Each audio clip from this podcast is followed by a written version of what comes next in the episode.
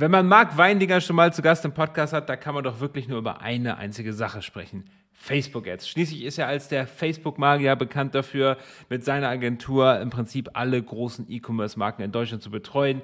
Da gibt es einen Snox, einen Paul Valentine, einen Waterdrop. Im Prinzip kann man hier jede große Brand nennen und sie ist höchstwahrscheinlich bei Marc dabei. Trotzdem sprechen wir heute über etwas ganz anderes, nämlich den Unterschied, warum manche Shops wie festgenagelt an einer Umsatzschwelle hängen und nie von der Stelle kommen, während es bei anderen Shops scheinbar einfach läuft. Viel Spaß!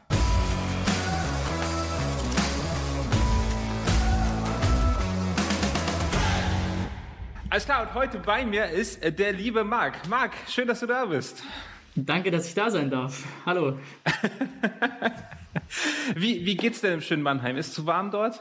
Ja, sehr warm. Ähm, bisschen zu warm sogar. Aber äh, ich will mich nicht beklagen.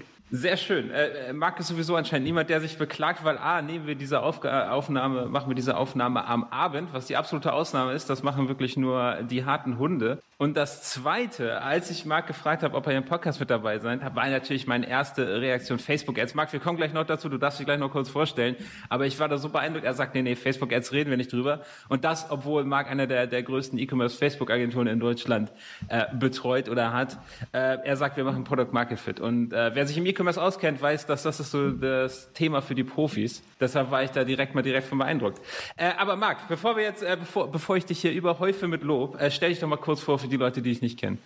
Also ich bin äh, Marc, ich äh, bin Gründer und Geschäftsführer der Performance Marketing Agentur Schema M und ähm, wir schalten den ganzen Tag Facebook und Instagram Werbeanzeigen für Online-Shops und ähm, ja, wir haben in den letzten Wochen oder Monaten unseren Fokus sehr, sehr stark aufs Creative gelegt und haben da jetzt auch so unsere Positionierung ein bisschen ähm, ja, darauf fokussiert, dass wir wirklich sagen, hey, ähm, wir schalten Facebook und Instagram Werbeanzeigen, aber wir fokussieren uns sehr, sehr stark auf das Thema Creative und wollen da den größten Mehrwert schöpfen. Ja, das ist äh, also für, für die äh, langjährigen, langjährigen, langwöchigen Podcast-Hörer. Da ich habe schon mal eine Episode zu Facebook jetzt gemacht und da ist ja der Fokus auf Creative auch, auch völlig richtig so.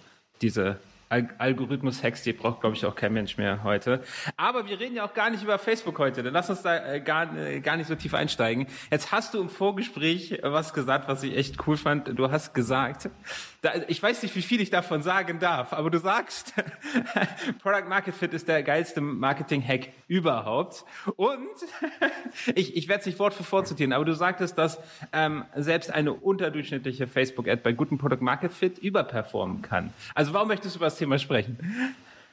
Ganz einfach, weil Product Market Fit die halbe Miete ist. 50 Prozent, das absolute Fundament, dass du überhaupt mal eine Daseinsberechtigung auch überhaupt hast brauchst du einen guten Product Market Fit. Und ich finde, über dieses Thema wird viel zu wenig gesprochen also in ja. keinem Podcast wird darüber gesprochen. Es, es, es gibt dazu sehr, sehr wenig. Es wird immer so ein bisschen Shiny Object-mäßig über den nächsten Facebook-Hack. Wie kann ich mein CPM um 10% senken mit diesem Hack? Mit, da kriege ich meine Open Rate bei den E-Mails äh, erhöht. Aber keiner spricht darüber, wie kreiere ich Produkte, die wirklich äh, eine krasse Resonanz in meiner Zielgruppe haben, dass die Leute mir eigentlich hinterherrennen und dass es eigentlich im Grunde genommen egal ist, äh, ob mein ob mein Creative jetzt so oder so ist. Wenn ich einfach sage, hey, ihr wollt alle das, ich habe das, dann äh, kaufen die Leute. Und das ist so auch aus meiner Erfahrung. Und ich habe jetzt auch schon ein bisschen was gesehen äh, im Performance Marketing. Und jedes Mal, wenn eine Brand einen krassen Product Market Fit hat, läuft vieles einfach von allein. Und äh, da, wird, da wird zu wenig drüber gesprochen, ganz klar. Also da, das sehe ich auch so, deswegen habe ich mich auch so gefreut, dass du über das Thema sprechen möchtest. Und ich kann dir das aus eigener, man hat ja so eine leichte Verzerrung, weil ich kann dir aus eigener Erfahrung sagen, wenn ich jetzt einen Post machen würde mit dir, wo du sagst, keine Ahnung, Return on Ad Spend mal zwölf bei einer Million Euro Umsatz. Ich sag dir, der geht durch die Decke. Wenn wir einen Post machen zusammen, und das werden wir hier, wo wir sagen, keine Ahnung, äh, Paul Valentine hat den besten äh, Product Market Fit, das geht unter. So, das interessiert niemanden. Und das, das ist aber, das führt zu dieser Verzerrung, dass, dass das Wichtige halt irgendwie der Algorithmus, das Creative, der Return on Ad Spend ist, aber dass das am Ende überhaupt gar nicht den Erfolg ausmacht. Das, das, äh, das geht da so ein bisschen unter. Definitiv. Und ähm, mir schreiben auch viele Brands und äh, fragen mich, okay, wie kann ich mein ROAS erhöhen? Irgendwie, wir sind irgendwie, wir haben ein Cap erreicht. Und äh, ich schaue mir dann deren Website an, ich schaue mir deren Produkt an, deren Auftritt an, schaue mir einfach 10 Minuten, 15 Minuten lang an, was sie machen und stelle dann oft fest, so, hm, ihr fehlt ein bisschen, ihr schlagt ein bisschen am Markt vorbei und da bringt euch auch das beste Creative nichts, irgendwie die beste Zielgruppe, die beste Retargeting-Strategie nichts. Ihr, ihr müsst versuchen, eure Zielgruppe einfach besser zu treffen. Ja, ja, ja, interessant. Okay, äh, bevor wir da tiefer einsteigen, mal kurz, was ist Product Market Fit denn aus deiner Sicht überhaupt? Product Market Fit aus meiner Sicht ist, du hast ein Produkt, beziehungsweise, nee, stopp. Du hast eine Zielgruppe. Du hast eine Zielgruppe und ausgehend von dieser Zielgruppe ähm, baust du ein Produkt, das Probleme, Lösungen in deiner Zielgruppe löst bzw. schafft. Und deine Zielgruppe hat richtig Bock auf das Produkt, egal ob du jetzt dafür Werbung machst oder nicht. Und das ist für mich Product Market Fit, dass du wirklich eine, eine krasse Daseinsberechtigung in der Zielgruppe hast und die sagen, hey, ich möchte dafür Geld ausgeben, ähm, um dieses Produkt zu kaufen. Und das ist für mich krasser Product Market Fit. Aber mal, wie, wie ist es denn, wenn ich so ein Produkt habe, was auch zur Zielgruppe passt? Ich bin ja so generell bei dir, aber ich kann es doch immer noch irgendwie versenken, indem ich das einfach nicht gut vermarkte, indem ich es einfach nicht gut erkläre, in, in, indem ich nicht die richtigen Worte finde. Definitiv, aber das ist ein anderes Problem. Wenn du aber, wenn du aber gute Worte findest, aber dein Produkt einfach schlecht ist und nicht zur Zielgruppe passt, dann kannst du ja. vorne so viel drehen, wie du willst, es wird nicht funktionieren. Aber wenn du mal das Fundament richtig hast und einfach ein bisschen dran drehst, es, vieles geht ja auch übers Testen einfach, und ein bisschen dran drehst, dann wirst du früher oder später, wenn du guten Product Market Fit hast, auf was stoßen, was funktionieren wird und womit du skalieren kannst. Und äh, das eine funktioniert halt nicht ohne das andere. Und da liegt halt die Quintessenz drin, dass man versteht, dass man erstmal das richtig machen muss, bevor man anfängt, irgendwie Wordings zu testen, Creatives zu testen, irgendwelche anderen Sachen zu testen, sondern wirklich von einem Standpunkt auskommt. Und das ist vor allem auch bei ähm, frischen Gründern so, die eben noch nicht so viel Erfahrung haben, dass sie so ein bisschen blind reinlaufen. Das war bei mir früher auch so, als ich meine erste, meinen ersten E-Commerce-Store hatte, vor ein paar Jährchen. Da hatte ich auch einfach keinen richtigen Product Market Fit. Und das das, das bricht dir am Ende das Genick. Und deswegen musst du schauen und auch iterieren, ständig iterieren, was wollen, was will deine Zielgruppe, was wollen deine Kunden und wie kannst du denen genau das geben.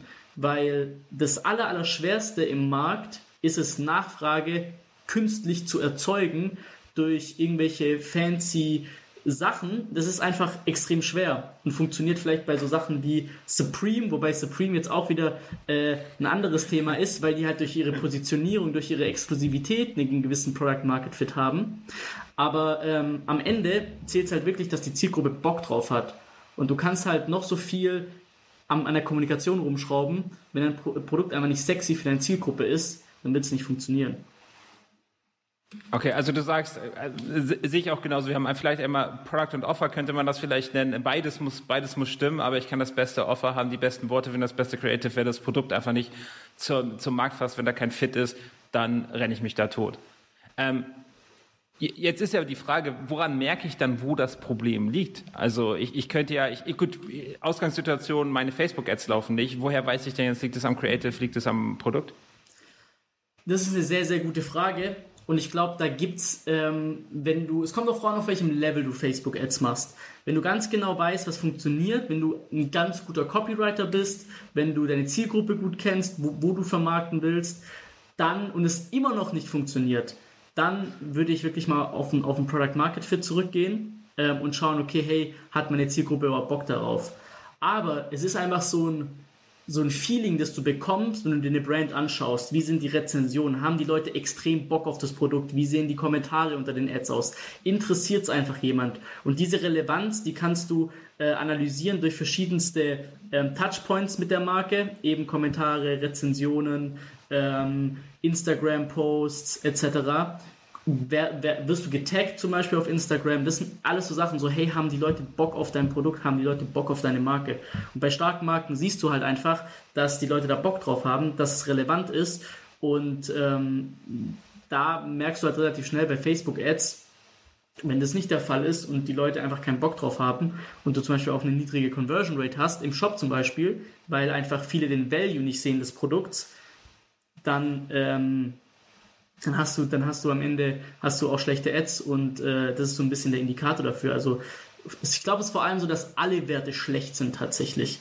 Also wenn du einen guten Product Market Fit hast, aber scheiß Creatives, dann ist vielleicht deine CTR schlecht, aber deine Conversion Rate ist vielleicht trotzdem ganz gut, wenn dein Shop gut ist, dein CPM ist vielleicht ein bisschen höher, weil du nicht irrelevant bist, aber am Ende haben die Leute, die, die auf deinen Shop kommen, die haben trotzdem Bock.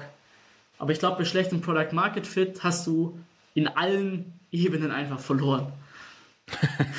so hart es klingt. Okay, aber das heißt, du würdest sagen, wenn, wenn also sag mal, ich habe solides Halbwissen, was Facebook-Ads angeht. Ich habe das schon ein paar Mal gemacht in meinem Leben. Also ich habe bestimmt schon bestimmt schon einen fünfstelligen, mittleren fünfstelligen Betrag auf Facebook angegeben. Trotzdem bin ich weit davon weg, ein, ein Experte im Bereich zu sein. Wenn ich jetzt hingehe, ein guter Copywriter bin ich sicherlich, ich mache jetzt, ich hau jetzt irgendeine Ad zusammen und schalte die. Das heißt, wenn ich Product Market Fit habe, würdest du sagen, dass ich da zumindest gute Zahlen mit erreichen sollte? Ja, definitiv, okay. gar kein Problem. Und ich glaube auch, okay. ich glaube auch, dass tatsächlich, weil eben, wenn du sagst, du bist ein guter Copywriter, äh, dann, dann liegt schon ein sehr, sehr großer Teil der Wertschöpfung bei Facebook Ads in deiner Macht quasi. Und äh, ich glaube auch tatsächlich, dass du dann sehr, sehr gute Ads schalten kannst und dass sie von jemand, der vielleicht schon Millionen verwaltet hat, äh, am Anfang gar nicht so stark auseinandergehen. Ähm, vielleicht später in der Skalierung, aber äh, wenn du es wirklich schaffst, die Probleme richtig zu adressieren von deinen Kunden, vielleicht weißt, dass man bei Facebook keine Reichweitenkampagne macht, sondern eine Conversion-Kampagne macht, äh, einfach so ein paar, paar Dinge beachtest, dann äh, wirst du Ergebnisse erzielen, wenn dein Shop am Ende auch konvertiert. Ähm, da, darum geht es am Ende. Und dann wirst du, wirst du, das habe ich auch schon alles gesehen, also wirklich Shops, die mittelmäßige Ads hatten, haben auf vierstellige Beträge am Tag skaliert, einfach weil die Zielgruppe extrem Bock auf das Produkt hatte. Also, okay, also spannend und das ist auch interessant, weil ich, ich sehe halt viele irgendwie, bei denen es halt nicht funktioniert und die schalten dann jemanden wie dich ein, der sich das Ganze mal angucken soll. Ne? Also den Fall hast du sicherlich häufig in der Agentur. Ja und nein tatsächlich, weil wir in der Agentur eben genau darauf sehr stark achten. Weil wir jetzt keine Kunden ja. annehmen, wir sagen zum Großteil tatsächlich nein, wir haben super wenig Kunden. Ähm, weil wir uns ganz genau anschauen, okay, ist das Problem, dass die Facebook-Ads schlecht sind? Wir gucken uns ganz genau an, wo der, wo der Bruch ist. Und ähm, oft ist es so, dass Product Market Fit da ist da, die Conversion Rate ist okay, alles gut, aber zum Beispiel die Creatives sind schlecht und deswegen ähm, ist der CPO zu hoch, ROAS unprofitabel. So, das ist eigentlich so das typischste, ähm, typischste Problem in der Regel. Und ähm, dann gibt es aber auch Fälle, wo du direkt von Anfang an siehst, so, hey, irgendwie schießen die ein bisschen am, am, am Ziel vorbei. Und äh, das macht, äh, ist, ist irgendwie nicht ganz schlüssig, du weißt gar nicht, welches Problem die lösen. Äh, manchmal liegt es da auch wirklich an der Kommunikation. Aber das eine baut halt auf dem anderen auf. Und es ist halt wichtig auch für Agenturen, glaube ich, und wir hatten da gerade auch schon gesprochen im Vorgespräch, die Qualität der Kunden ist sehr, sehr wichtig. Und ja. Ähm, ja. für mich ist wirklich ein Kunde, der viel Qualität hat und eine hohe Qualität hat, bedeutet nicht für mich, der ist bei dem Umsatz schon oder der macht, macht, macht, der hat den und den Adspend, sondern der hat krassen, krassen Product Market Fit, der hat krasses Potenzial und der weiß, was er tut. Und ähm, solche, solche, solche Brands kannst du wirklich, da ist, da ist Facebook wirklich ähm, Spiritus auf einer Flamme. Aber wenn da keine Flamme ist, dann kannst du da noch so viel Spiritus drüber kippen, da wird kein, kein krasses Feuer entfachen. Und das ist ein Riesenthema eben. Also es ist spannend, dass du das sagst, weil äh, das finde ich eine Sache, die, die du oder ihr unglaublich gut macht, äh, dass ihr da, dass ihr da genau guckt, weil ich, ich meine, als Agentur hat man ja einen gewissen Ruf und ich meine, euer Ruf ist so, ist so ein bisschen die Facebook Ninjas, glaube ich, so zu sein. Also wenn es so eine Facebook-Agentur gibt, dann, dann ist es Schema M.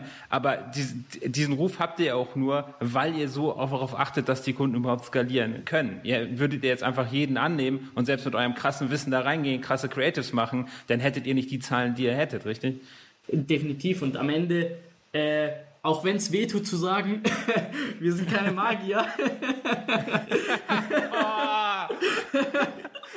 nee, aber wir können nichts machen. Also wenn wir sehen, okay, hey, die Leute, da ist, da ist keine Zielgruppe, die Bock auf das Produkt ja. hat und du bist schon am Anfang am struggeln, das irgendwie profitabel zu bekommen und du überlegst dir, welchen Angle kannst du jetzt nehmen, welches Problem kannst du dir irgendwie erfinden, wofür du jetzt die Lösung hast auf einmal, das ist ein, ein ganz, ganz dickes Warnsignal, dass äh, das wahrscheinlich nicht auf Scale funktionieren kann. Also, sehr, sehr spannend. Äh, um jetzt, äh, ich will nicht zu weit, zu weit vom Thema weg, aber nur so aus Interesse, das ist ja eigentlich ein Lernprozess, bis man das so hat. Also ich bin 30, ich bin seit äh, 21, 22 selbstständig, habe hab diverse Sachen äh, gemacht in diesem Bereich, aber bis ich diesen, bis ich das bei mir Klick gemacht habe, dass Kundenauswahl auch ein richtiger, wichtiger Teil der Agenturarbeit ist, hat, hat es gedauert. Wie, wie alt bist du, wenn ich fragen darf? 21. Genau, das dachte ich mir nämlich fast. Hätte ich dich jetzt auch äh, drauf geschätzt. Und also in dem Alter, das ist das, das finde ich beeindruckend. Wie bist du da drauf gekommen? Am Ende ist es wirklich so, dass die Qualität, also als Agentur bist du immer an der Qualität deiner Ergebnisse gemessen. Deswegen ja. sind wir auch relativ schnell gewachsen, weil wir gute Ergebnisse geliefert haben. Ja. Und auch wenn ich 21 bin, da kann kommen, wer will, gefühlt.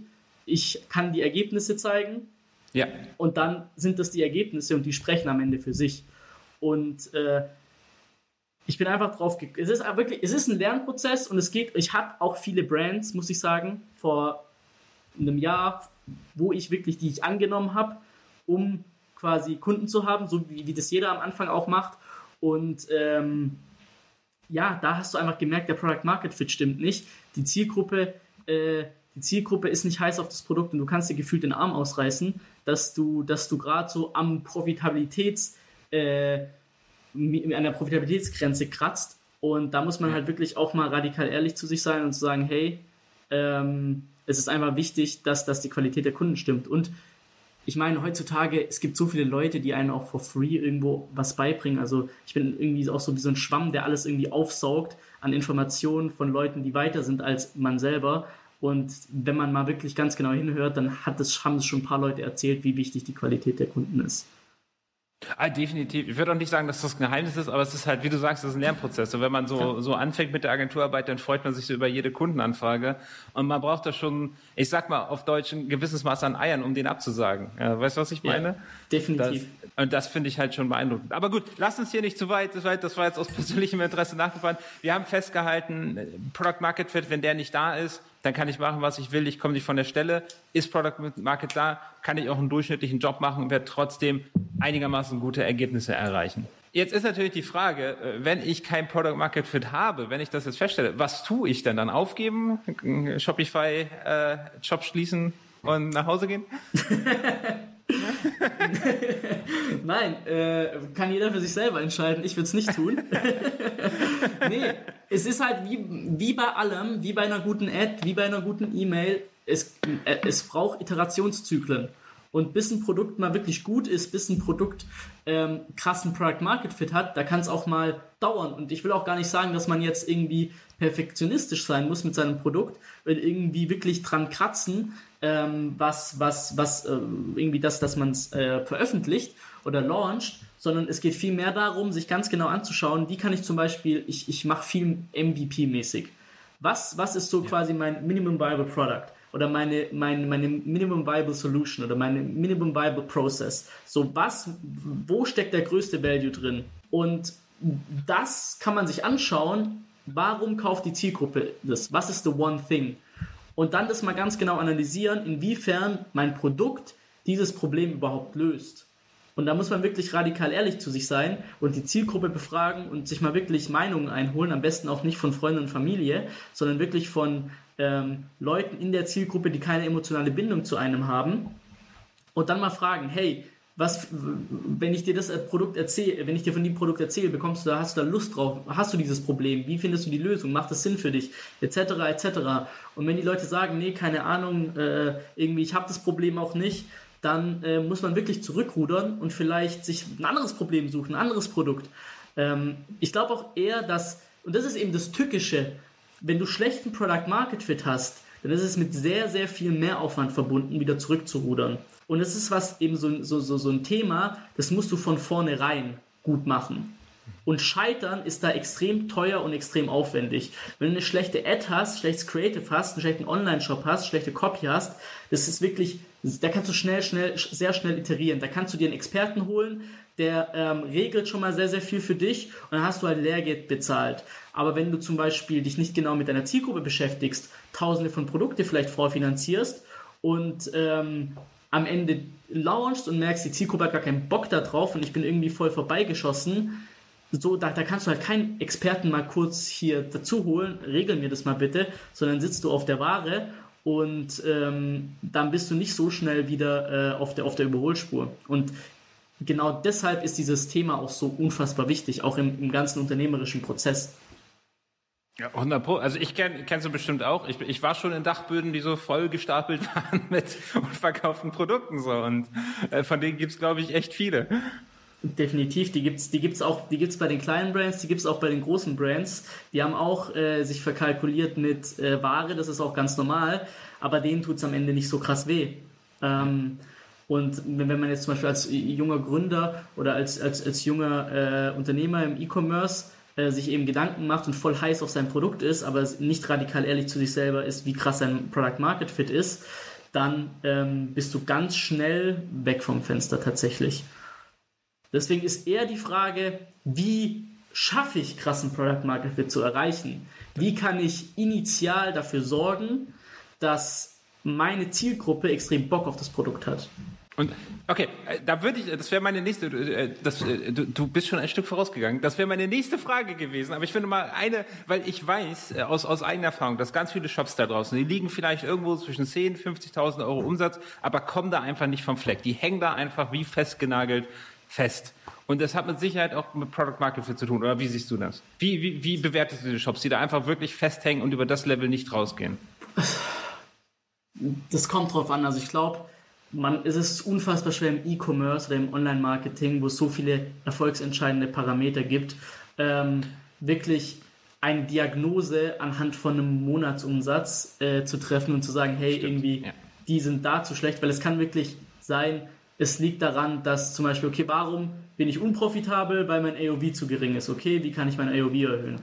Warum bin ich unprofitabel, weil meine Conversion Rate schlecht ist? Warum bin ich unprofitabel, weil mein CPM zu hoch ist? Warum bin ich unprofitabel, weil ich zum Beispiel im E-Mail-Marketing nicht die richtigen ähm, Flows raussende? Ich glaube, da gibt es so viele, ähm, so viele so viele äh, Problemfelder oder so viele Fallen, in die man treten kann, dass es extrem schwer ist, ein, eine, eine Diagnose für alle zu treffen. Ähm, was, was ich aber, was ich aber, glaube ich, sagen kann, ist, wenn man schon bei allem gute Werte hat, beziehungsweise wenn du bei allem guten Werte hast, dann hast du einen guten Product Market Fit. Äh, ja, das ist das, das ist das ist Product Market Fit Paradoxon. Ähm, nee, wenn du, wenn du wirklich, wenn du halt wirklich von der, von der, von der Zielgruppe her, glaube ich, an so ein Cap kommst. Wenn du irgendwie merkst, es haben nicht mehr Leute Bock auf mein Produkt. Wenn du so ein super nischiges Produkt hast und ähm, nicht breiter gehen kannst, dann kann es sein, du hast halt in dieser Nische einen extrem guten Product Market Fit. Das ist dann auf jeden Fall wertvoll. Dann kannst du diesen Product Market Fit ausweiten. Aber wenn du zum Beispiel nur einen sehr, sehr rudimentären Product Market Fit hast, dann kannst du dann, und du bist aber eigentlich in einer großen Zielgruppe, dann ist eben, kann sein, dass deine Positionierung schlecht ist, dass deine Produkte schlecht sind, etc., etc. Und das spielt eben alles auf den Product Market Fit ein. Hm, Okay, okay, okay. Ja, das, das habe ich auch schon in der, öfter in der Praxis erlebt, dass wirklich so ein, die Nische zu klein ist. In der Nische ist wirklich 100% Product Market Fit, die, die Leute lieben das Produkt, aber es sind halt einfach zu wenige und sie lassen sich auch nicht breit irgendwie ansprechen. Ja. Ähm, aber lohnt es sich dann trotzdem? Also ich meine, wenn man in dieser Situation ist, man hat jetzt einen gewissen Umsatz, Product Market Fit ist wahrscheinlich nicht so richtig da, lohnt es sich trotzdem nochmal zu elaborieren, mit seiner Zielgruppe zu sprechen, schauen, ob man vielleicht das Produkt einfach weiterentwickeln kann? 100 Prozent. Das ist das Erste, was ich machen würde. Ähm, mit der Zielgruppe zu sprechen, okay, warum löst es dein Problem nicht? Warum glaubst du nicht, dass du damit deine gewünschte Transformation ähm, erreichen kannst? Das sind die Themen. Und ähm, wichtig ist da auch ein, so ein bisschen unattached zu sein zu seinem Produkt und wirklich auch offen zu sein, das Produkt nochmal in eine Iterationsschleife zu packen, weil am Ende können es auch wirklich kleine Hebel sein, wo du, wo du halt unfassbaren Mehrwert für deine Zielgruppe stiftest und wo deine Zielgruppe auf einmal dann sagt, boah, jetzt macht das Produkt ja unfassbar viel Sinn für mich.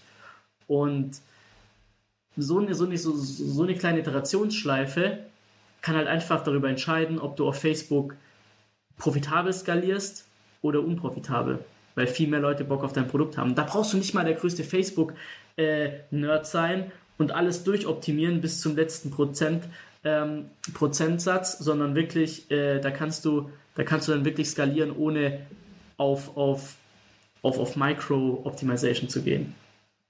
Ja, ja, ja. Es ist interessant, wie viel äh, Fokus so auf diese Micro-Optimization gelegt wird. Ne? Da wird so das letzte Komma optimiert, obwohl das große Ganze nicht stimmt. Das ja, ist sehr oft schon gesehen. Furchtbar. okay, aber machen wir jetzt mal leeres Blatt Papier. Ich, ich, ich fange komplett frisch an. Ich bin offen für alles. Wie finde ich denn jetzt ein Produkt, was zu meinem Market passt? Es gibt ja dieses ähm, dieses, dieses so, so, so, so, so ein Kreis, so, so drei Kreise, die sich ineinander äh, verhaken quasi. Ja. Und ja. Äh, Product Market Fit wurde mir damals so erklärt äh, von einem meiner Mentoren, hey, Product Market Fit ist etwas, was du gut kannst, also wo du Mehrwert stiften kannst, was eine Zielgruppe braucht und wo du eine Passion für hast. Bedeutet einfach, ich würde immer, glaube ich, aus einer, aus, einer, aus einer Perspektive von der Zielgruppe rausgehen, zu sagen, hey, ich habe ein gewisses Interesse für die Zielgruppe oder für die Zielgruppe. Zum Beispiel, sagen wir mal, ich bin äh, kompletter Hundefanatiker und habe irgendwie, habe liebe die Hunde-Community, habe selber zwei Hunde und ich will jetzt Produkte für Hundebesitzer machen. Dann sage ich, okay, hey, was haben die für Probleme? Und dann spricht man mit diesen Hundebesitzer und guckt, was haben die für Probleme, wie wird etwas gelöst und die besten Produkte fangen immer, und das sieht man auch voll oft bei Pitches bei Höhle der Löwen, die Gründer fangen an, hey, wir sind so und so, wir gehören zur Zielgruppe und wir haben keine richtige Lösung für Problem XY gefunden, deswegen haben wir es selber gemacht. Das ist ein sehr, sehr klassisches Beispiel und ich glaube, da ist die, die Erfolgsrate sehr, sehr hoch, genau bei diesen Gründern. Bei Gründern oder bei, bei, bei, bei Produkten, Unternehmen, die sagen, hey, wir haben hier Produkt XY, lass mal gucken, wer das will. Das, ja, ist, ist einfach nicht so, so, so da, da ist die Erfolgswahrscheinlichkeit relativ gering, dass dafür einen geilen Product Market Fit gibt. Wenn man sich selber in ein Produkt verliebt, wo es aber eigentlich keine, keine ernsthafte Zielgruppe für gibt. Und äh, so, so würde ich da eben rangehen und genau schauen, okay, für welche Zielgruppe habe ich eine gewisse Passion, welche Probleme herrschen in dieser Zielgruppe, wie kann ich die gegebenenfalls mit einem Produkt lösen. Das ist also ein sehr, sehr strategischer, analytischer Ansatz, der natürlich auch nicht für viele Leute ähm, so im ersten Moment appealing ist, weil es ist halt ein, ein Ansatz, der sehr ähm, un, ähm, so, so äh, unattached ist zum, zum Produkt, weil viele einfach auch eine emotionale Bindung haben zum Produkt und sagen, ach, meine Produkte sind die tollsten. Ähm, und ich bin eben ein Fan von zu sagen, hey, ich bin in einer Zielgruppe und wie kann ich die Probleme der Zielgruppe am besten lösen? Und ja, das, das ist das für mich der richtige Ansatz. Das macht für mich Sinn. Trotzdem, wenn ich jetzt sehe, also diese typischen Hülle der Löwengründer, ich gehöre zur Zielgruppe, ich habe dieses Problem gehabt, ich habe keine Lösung gefunden, finde ich, kann auch eine richtige Falle sein, weil es halt vielleicht dein Problem löst, aber halt der Markt für diese Problemlösung überhaupt nicht da ist. Wie siehst du das? Safe, safe. Ähm, sieht man ja auch immer wieder, auch bei diesen diversen Fernsehsendungen. Wir denken das Gleiche gerade. ja, das ist halt die Frage, wie, wie, wie, groß, wie groß denkst du, wie, wie, wie stark analysierst du deinen dein Markt? Und äh, wenn du jetzt von dir ausgehst, okay, welches Problem habe ich? Äh, ich baue dafür jetzt eine Lösung, ist mir eigentlich egal, wie viele Leute das Problem noch haben. Und ich sage, hey, ich bin die Zielgruppe quasi, klar, das ist einfach, da ist dann dein Horizont zu klein. Aber wenn du wirklich dir mal einen Markt ganz genau anschaust und ähm, mal wirklich guckst, okay, hey, wer ist denn, wer ist denn diese Zielgruppe, auch Marktresearch machst etc., ähm, dann merkst du halt relativ schnell, okay, so und so kann eine Lösung aussehen und es wird funktionieren. Und ich habe eine relativ spannende Beobachtung gemacht in den letzten Monaten. Und zwar habe ich gesehen, dass viele erfolgreiche Startups, die haben Gründer, die einen Unternehmensberater-Hintergrund haben. Die waren dann irgendwie, waren bei McKinsey oder irgendwie Boston Consulting Group oder so. Und ich glaube, dass diese Menschen sehr, sehr strategisch an Produkte rangehen und eben ganz genau schauen, wie sieht der Markt aus und wie könnte dafür ein Produkt aussehen. Und bei diesen Leuten hast du halt eine sehr, sehr, die sind sehr, sehr erfolgreich, auch in, im, im Startup-Game, weil, oder im E-Commerce-Game jetzt zum Beispiel, weil die genauso daran gehen mit dieser analytischen Komponente und sagen, hey, da ist ein Markt, keine Ahnung, welches Produkt wir machen. Wir suchen einfach so lange, bis wir, eine, bis wir ein Problem finden, das groß genug ist und das ist noch, äh, das noch kein, kein ähm, wo, wo es noch keine adäquate Lösung gibt. Und wir bauen das einfach und dann hast du da auf einmal eine 100 Millionen Company einfach gebaut, weil du ein Problem gelöst hast, für das es einen Markt gab, der groß genug war. Also ist interessant, ne? wie, wie die Lösung vom Produkt, also das sich lösen vom, von der Lösung sozusagen, halt irgendwie der Erfolgsfaktor ist. Ne? Definitiv, definitiv, weil die, Menschen interessieren sich nicht für dein Produkt, die interessieren sich für sich selber. Äh, die fragen sich immer, what's in it for me? So wirst du als Copywriter äh, kennen, immer sich selber zu fragen, what's in it for me, äh, wenn, man, wenn man eine gute Copy schreibt. Und die interessieren sich, die, die Leute wollen eine Transformation. Die wollen von Punkt A nach Punkt B. Das Produkt ist denen relativ egal. Und ähm, die Frage ist, kommen sie mit deinem Produkt von A nach B? Dein Produkt ist ein Vehikel. Und wenn du wirklich einen Markt ganz genau analysierst und siehst, okay, da ist ein Problem, die Leute kommen da nicht weiter. Die Leute kommen nicht von A nach B und du musst jetzt eine Brücke bauen und dein Produkt ist diese Brücke, dann hast du wirklich einen Case. Und das siehst du halt wirklich in den verschiedensten Branchen, dass genau die Unternehmen, die so aufgestellt sind, dass die gefühlt alles richtig machen. Aber ausgehend, also die, die, die, bei denen funktionieren Ads, bei denen funktioniert dies und jenes und Influencer und was machen die nur richtig? Welchen Hack? Hey, die haben einfach unfassbar guten Product Market Fit. Ja, ja, das äh, gut für die Agenturen, äh, die diese Kunden haben, ne? Definitiv. nee, aber, aber, aber stimmt, es ist, ist genau so. Es ist schon, äh, es ist wirklich diese lustige Verzerrung, dass man dann von außen rauf guckt und denkt, ah ja, klar, das liegt daran, dass die im Ads Manager noch den Haken gesetzt haben. Das ist deren Erfolgsgeheimnis. Ja. Das, kann, kann ja gar nicht. schon interessant. Äh, jetzt hast du angesprochen MVP. Jetzt nehmen wir mal an, äh, du hast ein Hundebeispiel gebracht. Jetzt nehmen wir an, ich identifiziere, mein Hund bellt den ganzen Tag. Ich finde jetzt ein äh, Halsband, äh, was ihm hoffentlich nicht Elektroschocks gibt, aber der stellt das ab. Sagen wir es jetzt mal einfach so, ja? Okay. Das ist jetzt meine, meine Lösung. Jetzt möchte ich ja trotzdem gerade als E-Commerce-Unternehmen jetzt nicht für 50.000 Euro Ware bestellen, äh, die, die sechs Wochen ankommen lassen, die am besten bleibt noch beim Zoll hängen und wir kennen das ganze Theater. Wie kann ich denn hier jetzt ein, ein MVP machen? Würdest du wirklich einfach vielleicht einen, einen Shop bauen, obwohl die Ware noch nicht da ist, Facebook erschalten und los? Ähm, ja, würde ich vielleicht im ersten Moment nicht. Ähm, ich bin jetzt kein Experte, was Product Sourcing angeht. Äh, das, das überlasse ich anderen.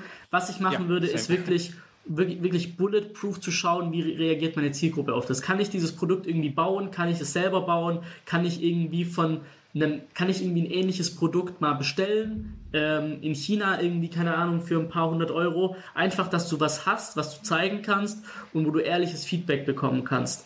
Und äh, wenn die Leute sagen, hey, das ist geil, das funktioniert, oder wenn die, es, es kann auch sein, die Leute checken es nicht.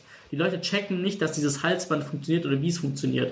Und dann weißt du, okay, was ist, was, was könnte problematisch bei einem Product Market Fit? Die Zielgruppe versteht es nicht, es ist nicht, es ist nicht greifbar. Und ähm, das wäre dann ein Kommunikationsthema wahrscheinlich.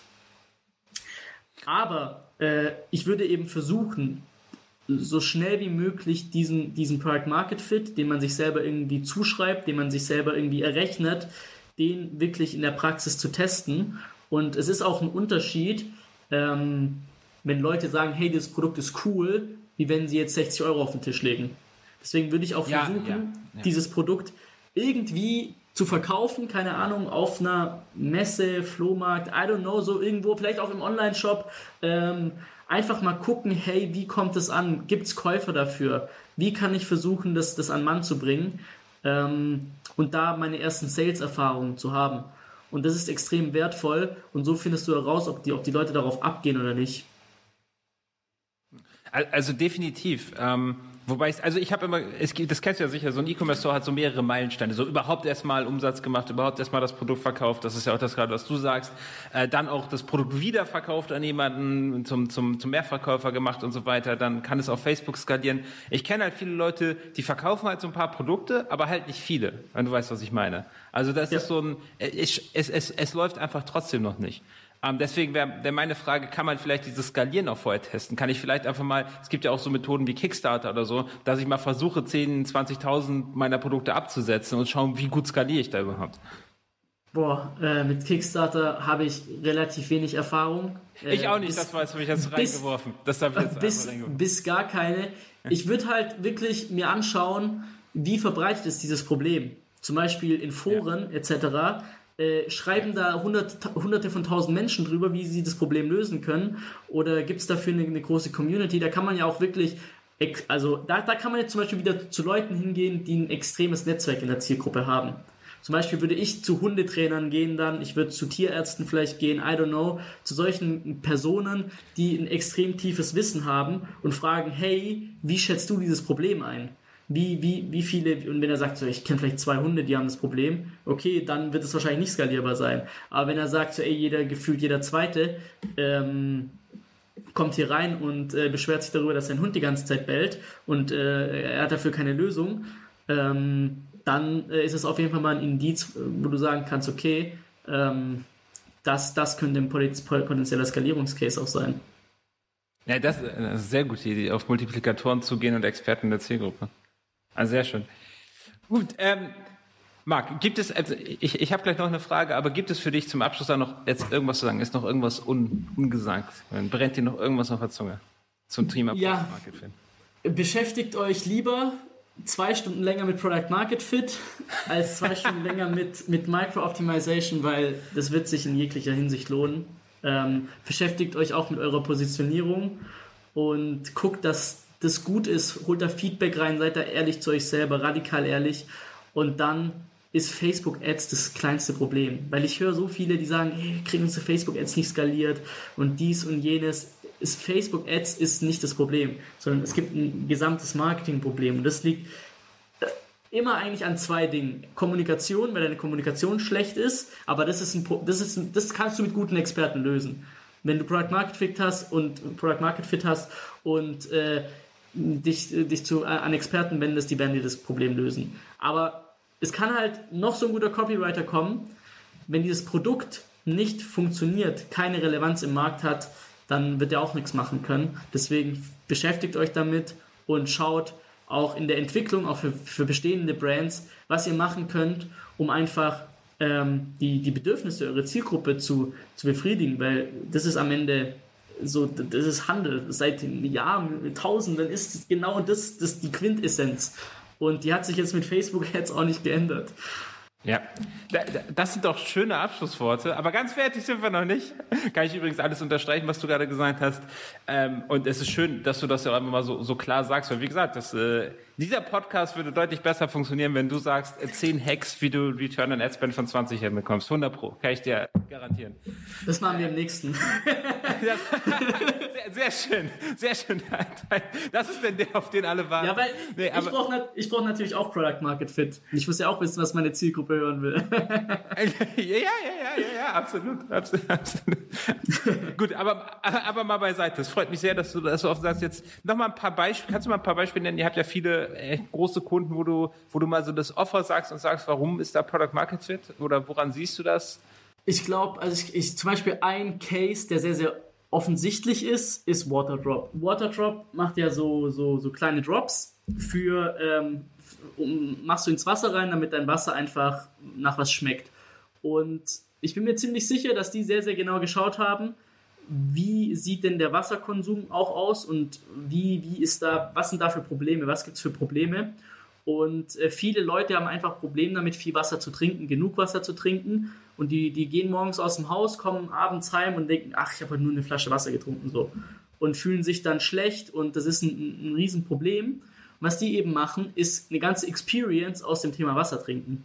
Und was, was da sehr, sehr äh, beeindruckend ist, ist einfach, dass genau dieses Thema hilft, diese Experience draus zu machen und dass das Wasser besser schmeckt, dass man irgendwie mehr Spaß dran hat. Dieses Thema hilft, mehr Wasser zu trinken. Transformation gelöst. Die Leute sind sind müde, denen, denen es nicht gut, weil die zu wenig Wasser trinken. Waterdrop geht hin, macht Wasser einfach geiler, Wasser trinken geiler. Äh, und auf einmal die Leute trinken mehr Wasser und fühlen sich, ähm, haben mehr Energie etc. So, da ist einmal nur dieses Vehikel, dieser Drop, okay, es schmeckt besser, ist drin, aber den Leuten geht es wirklich darum, wie komme ich von A nach B. Und da, da ist ein sehr, ein sehr, ein sehr, sehr geiler Product Market Fit.